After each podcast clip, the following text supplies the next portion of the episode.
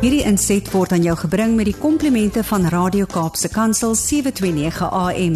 Besoek ons gerus by www.cape pulpit.co.za. Annelies, goeiemôre.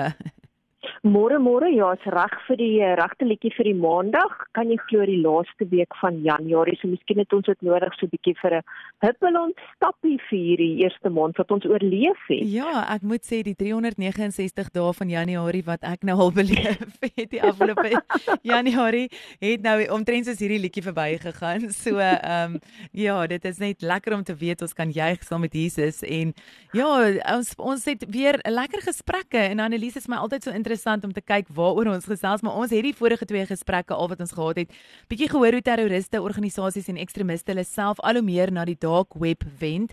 En jy kan bietjie na ons vorige gesprekke gaan luister as jy nie presies seker is wat die dark web is nie, maar hulle het soontoe gegaan om hulle ideologie te bemark en mense met soortgelyke denkwyse te lok. En ons gesprekke het my laat besef dat hierdie groepe nogal bedrewe moet wees met tegnologie om so op die dark web te kan funksioneer. Veral um, as ons weet kyk hoe hulle dit doen en waar hulle dit doen. Annelies, vertel mm. ons 'n bietjie hoe hierdie terroriste organisasies tegnologie gebruik of misbruik actually om hulle agendas te bemark. Ja, verseker ek dink dis eerder 'n ding van misbruik, jy weet, ons gebruik dit om ons lewens makliker te maak en hulle gebruik dit vir die verkeerde goeders. Maar ek wil sommer begin met 'n voorbeeld hier van 2008 toe meer as 160 persone in Mumbai, Indië, in terreuraanvalle dood is. En daar's in daai stadium bewyse gevind dat diegene wat vir die aanvalle verantwoordelik was, goed gebruik het soos GPS-toestelle, selfone en die internet om daai aanvalle te beplan, te koördineer en uit te voer. Nou dalk kan die luisteraars van sê nou, nou wat is so vreemd daaraan? Jy weet, vir al ons dink aan ons huidige huidige lewe waar selfone en die internet en die GPS absoluut normaal is. Maar dit was regtig nie so algemeen om dit al te gebruik 15, 16 jaar gelede vir sulke doeleindes nie. Maar deur die jare het hierdie terroriste organisasies al hoe meer begin fokus op die internet en die sosiale media soos wat jy reg nou gesê die ouens wat dalk nou nie saam geluister het nie of wat die afgelope week jy weet so besig wees met alle goed dat hulle nie kan onthou waaroor ons gepraat het nie, kan gerus bietjie weet weer na daai pot gooi gaan luister. En hulle het jy weet hierdie goed begin meer en meer gebruik, maar wat vir my skrikwekkend is is dat hulle selfs begin het om aanlyn speletjies platforms te gebruik vir van hulle um goed om dit te begin bemark of om dit bloot te stel aan hulle ter terrorisme ideologie. En dan het hulle ook begin gebruik om goed soos die sosiale media vir ander doeleindes te gebruik, soos byvoorbeeld enigiets wat wissel vanaf die radikalisering tot die motivering vir die gebruik van geweld om verantwoordelikheid vir hulle aanvalle te aanvaar om fondse vir hulle aktiwiteite te werf, om nuwe lede te werf, om wapens in die hande te kry en wel ook om instruksies aan hulle lede te versprei.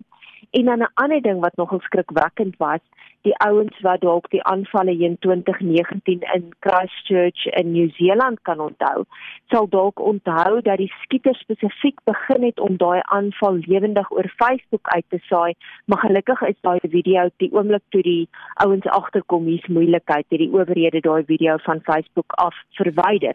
Maar dit sê net vir jou hoe ver gaan hulle daarmee. Nou die Verenigde Nasies se agentskappe wat spesifiek werk op terroriste en sulke tipe van goeders het gesê daar spesifiek drie maniere hoe die interaksie tussen tegnologie en terrorisme misbruik word. En dis dat terroriste terror ehm um, jy weet tegnologie as 'n instrument gebruik om hulle aanvalle uit te voer. Die tweede manier is dat die vooruitgang in vervoer en logistiese tegnologie word dit het dit absoluut vir vir terroriste organisasies moontlik gemaak om die spoed die omvang en die skaal van hulle operasies uit te brei vanaf waar hulle tradisioneel net plaaslike bedreigings gehad het en nou kan hulle internasionale bedreigings uitvoer want hulle kan die tegnologie misbruik daarvoor. En dan die laaste ding is dat die ontwikkeling in inligting en kommunikasie tegnologie hulle bemagtig om vinnig en oor 'n afstand te kommunikeer en ons weet jy weet hoe maklik is dit dan om jy weet internasionaal te kommunikeer met WhatsApp en allerlei goeders wat daar deesdae beskikbaar is. Dit help hulle om hulle video's vinniger te versprei sodat dit viral kan gaan. Met ander woorde dat dit binne 'n kort tydperk duisende en selfs miljoene mense kan bereik. En uiteindelik is dit alles 'n manier om die effektiwiteit van hulle boodskap te verhoog wat hulle uiteindelik wil versprei. Sjoe, maar Annelise, ek het nou as ons so vyf stappies kan terugvat want toe jy praat van aanlyn speletjies, toe ek daar ophou luister want ek het 'n tienerseun wat op hierdie speletjies platforms op die internet speel. Dit is live games wat hulle speel. So dis nogal skrikwekkend dat jy genoem het dat die aanlyn speletjie platforms ook deur terroriste organisasies misbruik kan word en ek wil asseblief gou-gou weet met notas wat ek langsaan gaan maak, hoe doen hulle dit? Ja, dis regtig nogal skrikwekkend. Vir alles jy dink ons het mos in die begin van die maand, ek weet nie van van die luisteraars kon na daai gesprek luister nie, maar weer eens gaan terug na die pot gooi en gaan luister jy daarna. Het ons mekaar gesê daar's letterlik amper iets soos 2.8 biljoen aktiewe gebruikers van mobiele en aanlyn speletjies reg oor die wêreld. En dit maak dit eenvoudig een van die mees toeganklike maniere om jy weet aanlyn speletjies te doen op verskillende digitale toestelle soos wat jy nou as 'n ma van 'n tiener verseker sal weet en ander ma's van tieners hmm. verseker ook sal weet wat ek nou nie sal weet nie, maar nog steeds. Die die realiteit is dat terroriste hierdie platforms kan gebruik om hulle aanvalle te koördineer, om hulle manifestos te deel en hulle kry selfs inspirasie uit die grafikas en uit die storielyn van hierdie speletjies vir hulle eie terreuraanval en dit nogal vir my skrikwekkend. Ek onthou jare gelede het ek kollegas gehad wat so lief was daarvoor om van hierdie speletjies te speel. Jy weet en dit was nog tradisionele speletjies. Dit was nou nie goed dat jy live oor die internet gespeel het nie. Maar wat Europol sê is dat sekere van hierdie terrorisme organisasies gaan so ver om van hierdie speletjies platforms te misbruik om werwing te doen en hulle propaganda te versprei. En daar sekere van hierdie ISIL ondersteuners wat groepe op hierdie speletjie kommunikasie apps skep waar hulle dan betrokke raak in bespreking oor godsdienstige migrasie en waar propaganda materiaal dan vertaal word. Regse ekstremistiese elemente trek ook voordeel uit hierdie speletjie platform deur byvoorbeeld virtuele regsgesinde ekstremistiese gemeenskappe met populêre video speletjies te lok en dan enigiets wat hulle dan sal doen is vanaf die nabootsing van neo-nazi ideologieë tot die inhoud wat vyandigheid teenoor sekere gay en lesbiese hierdie LGBTQ um gemeenskappe toon waar ISIL weer van die die inhoud van bekende aanlyn speletjies um platforms sal aanpas sodat spelers dan terreurdade kan naboots of die rol van 'n virtuele ISIL vegter kan aanneem, beskikwekkend is dit nie net nie. En veral as die ouderdom van diegene wat hierdie aanlyn speletjies in ag geneem word, dan dink ek moet ons as ouers net meer gaan regop sit en sê vir ons kinders luister. Mamma het rede of pappa het rede om te gaan kyk na die speletjies wat jy speel, nie om in te meng nie, maar net om bewus te wees of hierdie nie goeters nie dalk is wat misbruik word deur hierdie terreurorganisasies en ek dink dit is belangrik dat ons hierdie oop gesprek met ons tieners het, want hulle is baie meer bewus van wat in die wêreld aangaan as wat ons dalk weet as as gevolg van sosiale media platforms wat sekere goeders blootstel. So maandpa hierdie week nog is een van daai goeders wat jy op jou to-do lysie moet sit is om met jou tienerseun of tienerdogter gesprek te hê om te sê kom ons kyk net na die inhoud want ons wil nie hê jy moet betrokke raak by goed wat jy dalk as onskuldig vind en wat dalk nie so onskuldig is nie. Hmm, ek weet wat ek hierdie week gaan doen. Ehm um, Annelies, ek het al baie gewonder oor vuurwapens wat met 3D tegnologie gedruk kan word. Nou ek ek het al so 'n bietjie van dit begin beleef met goeders wat ons in 3D laat druk en daar's actually as jy nou oor see gaan maak hulle al geboue en ehm um, allerlei goed met 3D tegnologie. Is dit 'n realiteit en indien wel is daar van die terroriste organisasies wat dit dalk vervaardig of gebruik al?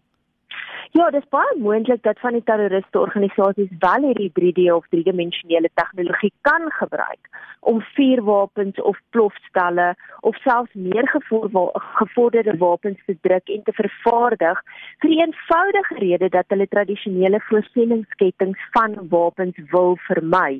En as jy dink ek skiet spek dan kan ons weer eens gaan kyk na 'n verslag wat Europol oor die terrorisme situasie in die Europese Unie uitgereik het verlede jaar nogal waar hulle gesê het daar's toenemende nuuskierigheid oor die gebruik van 3D gedrukte vuurwapens in Europa of spesifiek dan die Europese Unie.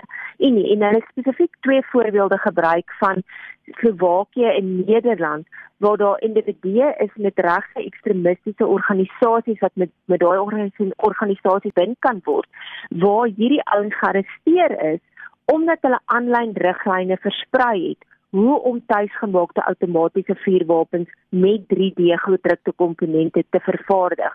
En in Oktober 2019 was daar 'n 27-jarige man wat twee mense doodgeskiet het en twee gewond toe hy probeer het om 'n sinagoge in Duitsland binne te gaan en wat hy gedoen het is hy het 'n tuisgemaakte vuurwapen wat uit sekere 3D gedrukte komponente bestaan het, het hy gebruik vir sy aanval en dit het hy gedoen nadat hy die riglyne daarvan in 'n gratis aanlyn ge gebruik het. En in sy boodskap wat hy met die aanval gedeel het, het hy gesê: "All that's required is a weekend's worth of time and $50 for the material." Kan jy dink hoe skrikwekkend is dit? En jy weet hy het eenvoudig gesê die doel van sy aanval was om te sê hoe bruikbaar hierdie gevorderde wapens kan wees as jy hierdie 3D tegnologie gebruik. So wapens wat blykbaar net uit dit bestaan. Dit wel blykbaar 'n neiging om na enkele skoot op te hou werk in hierdie stadium. Dankie daarvoor wil ek sê. Dank die Vader, wys jy net hoe dit kan kan gebruik word, maar die realiteit is, soos wat die kwaliteit van 3D tegnologie verbeter, verhoog dit ongelukkig die potensiaal dat terroriste organisasies en selfs gewone kriminele hierdie tipe van goed kan misbruik om hulle eie vuurwapens te vervaardig. Hmm. Sjoe, dit is 'n mond vol. Um ek dink aan die einde van hierdie wil ek is daar een vraag wat eintlik maar oorbly om te vra Annelies en dit is bestaan daar iets soos kiberterrorisme?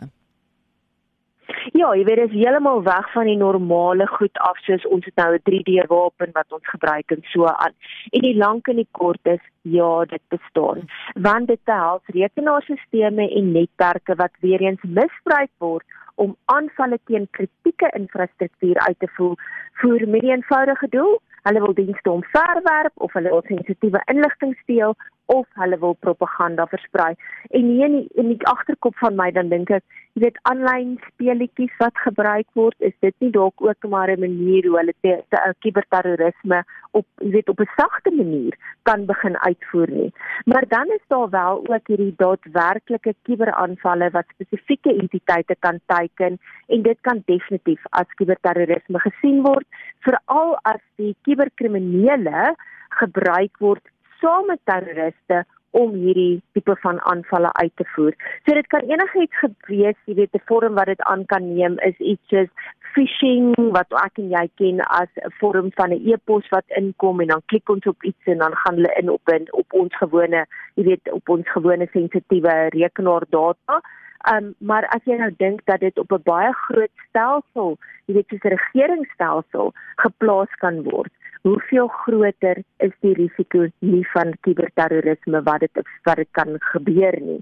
En dan sal natuurlik ook toenemende vrese dat inligting en kommunikasie tegnologie uitgebuit kan word deur terroriste organisasies soos wat die internet en sosiale media platforms vir hulle beplanning, hulle werwing, hulle opsweping, hulle befondsing en uiteindelik die uitvoer van terreuraanvalle gebruik kan word.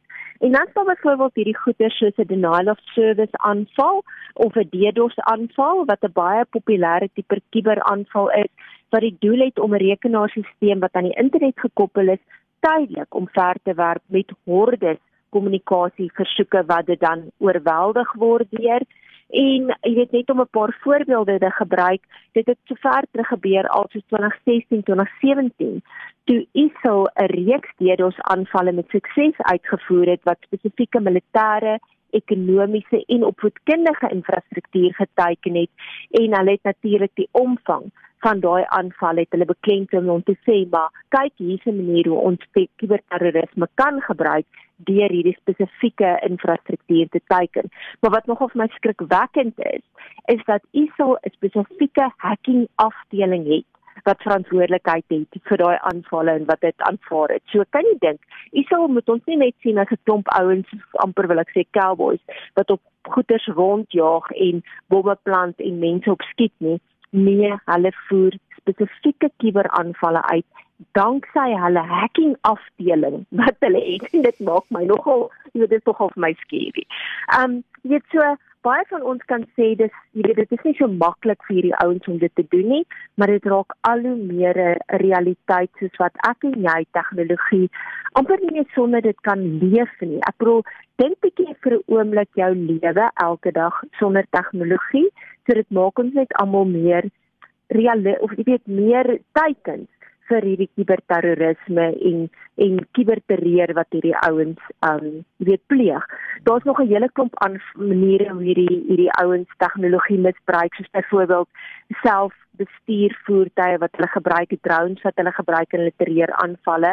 Ek en jy het nie vandag tyd om daaroor te praat nie, so die ouens wat daarna meer wil lees moet maar, jy weet, my kontak dat hulle die artikels en servamus wat ons daaroor geskryf het kan lees. Maar aan die einde van die dag, ten spyte van die baie voordele wat tegnologie vir ons bring, jy weet ongelukkig word dit ook as wapens ingespan deur die terroriste organisasie en kriminele wat ten doel het om te vernietig, om fondse vir hulle terreurdata in te samel en om ideologie te versprei.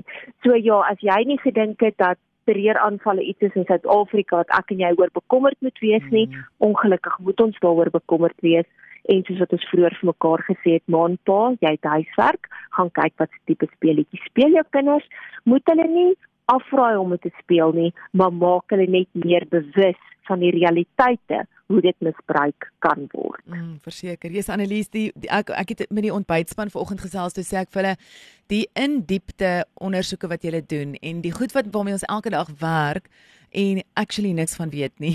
Bring jy elke mm. week soveel lig. Ek het al soveel geleer by julle en ek wil regtig vir jou en jou span sê baie baie dankie.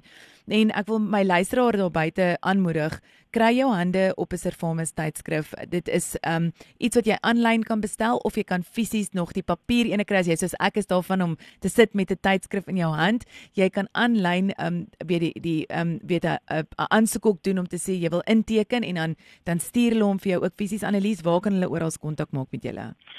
Ja, die maklikste is gaan ons webwerf toe www.servamus.co.za en daar's 'n groot prentjie wat sê subscribe now en dan vat hy jou direk na die platform toe. Anders kan jy ons natuurlik vind op sosiale media netwerke. Ons gebruik dit vir die regte doeleindes soos Facebook, LinkedIn, Twitter en Instagram. En andersins kan jy 'n e e-pos vir my stuur by editor@servamus.co.za en dan stuur ek vir jou al die inligting of jy nou 'n gedrukte tydskrif wil hê en of jy nou die digitale tydskrif wil hê. Dit is vir minstens R32 'n maand. As jy twee pakke chips gaan koop in die maand, is dit weg en dit sit net 'n paar ekstra gram op jou heupe. Hierdie gaan jou baie langer hou as daai twee pakke chips. Ja, ek dink mens moet op 'n Servamus dieet gaan. So sny die twee pakke chips en koop vir jou 'n Servamus tydskrif. Ek dink dit gaan jou verseker help in hierdie tyd so. Annelies, altyd lekker om saam met jou te kuier. Ek sien uit om te hoor waarmee jy ons volgende week verras en ek hoop jy 'n baie mooi week en happy feb. Gelukkige liefdesmaand wat voor lê. Ja, liefdesmaand wat voor lê en hy's so hy's langer as normaalweg, maar hy's as langer as normaalweg, maar hy's darm korter as Januarie. Ja, so. ek lag sy nou sê hulle ons moet um, ons ek moet gaan hierdie uh, my seun sê mamma gaan vir pappa moet vra om jou Valentine te wees. Ek sê ek tog is 'n given as jy getroud is, maar blykbaar dames, dit is nou daar waar jy vir jou man vir, as Valentine net weer moet vra om jou Valentine te wees. om net te herinner jy hy is jou Valentine. Kom ons maak dit eers herinner, net herinner. Herinner. Dankie Annelies, lekker dag vir jou. Mooi weer. Dankie, bye bye. Was Annelies van Servamus, ons kuier nog lekker saam, ons het nou eers weggespring. Hierdie inset was aan jou gebring met die komplimente van Radio Kaapse Kansel 729 AM. Besoek ons gerus by www.cape pulpit.co.za.